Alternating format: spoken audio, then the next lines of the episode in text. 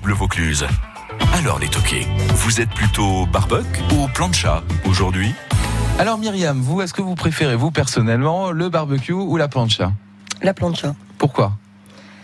Euh, la, la cuisson est plus moelleuse, plus savoureuse. On, on peut récupérer un jus de cuisson. euh, euh, voilà, je trouve que c'est moins sec, en fait. Ok, alors la plancha pour Myriam. Pour vous, euh, Marine?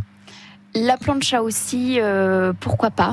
Et alors, il s'avère, en plus, euh, ça tombe bien, aujourd'hui, sur notre site Ronéa de Vaqueras, on organise la plancha Ronéa.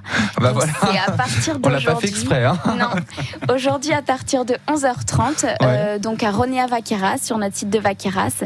Et donc, euh, il y aura euh, des crevettes à la plancha. Je vous en dis pas plus, mais en tout cas, euh, si On vous voulez se- venir se déguster nos Il cuvées. n'y a pas et, besoin de réserver. et grignoter, euh, c'est avec partager plaisir. un bon moment avec les vignerons.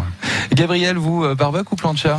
Vous allez me dire Moi, je suis plancha un grand gourmand. Alors, la plancha, tout Ouais. spécialement aujourd'hui, mais euh, sinon, j'aime beaucoup le barbecue. Là, on sort Ouais. de- il y a deux semaines, on organisait le barbecue en fait euh, sur sur le site de Baume de Venise. On a reçu près de 1000 personnes qui sont venues à déguster nos, nos barbecues, nos barbecues géants. Donc non, moi, je m'éclate vraiment sur les deux. Je trouve que ce sont deux deux moyens de cuire en plein air qui sont très conviviaux et qui permettent de de, de, de s'éclater avec plein d'ingrédients différents. Le plein air, c'est l'été, et l'été, c'est la vie.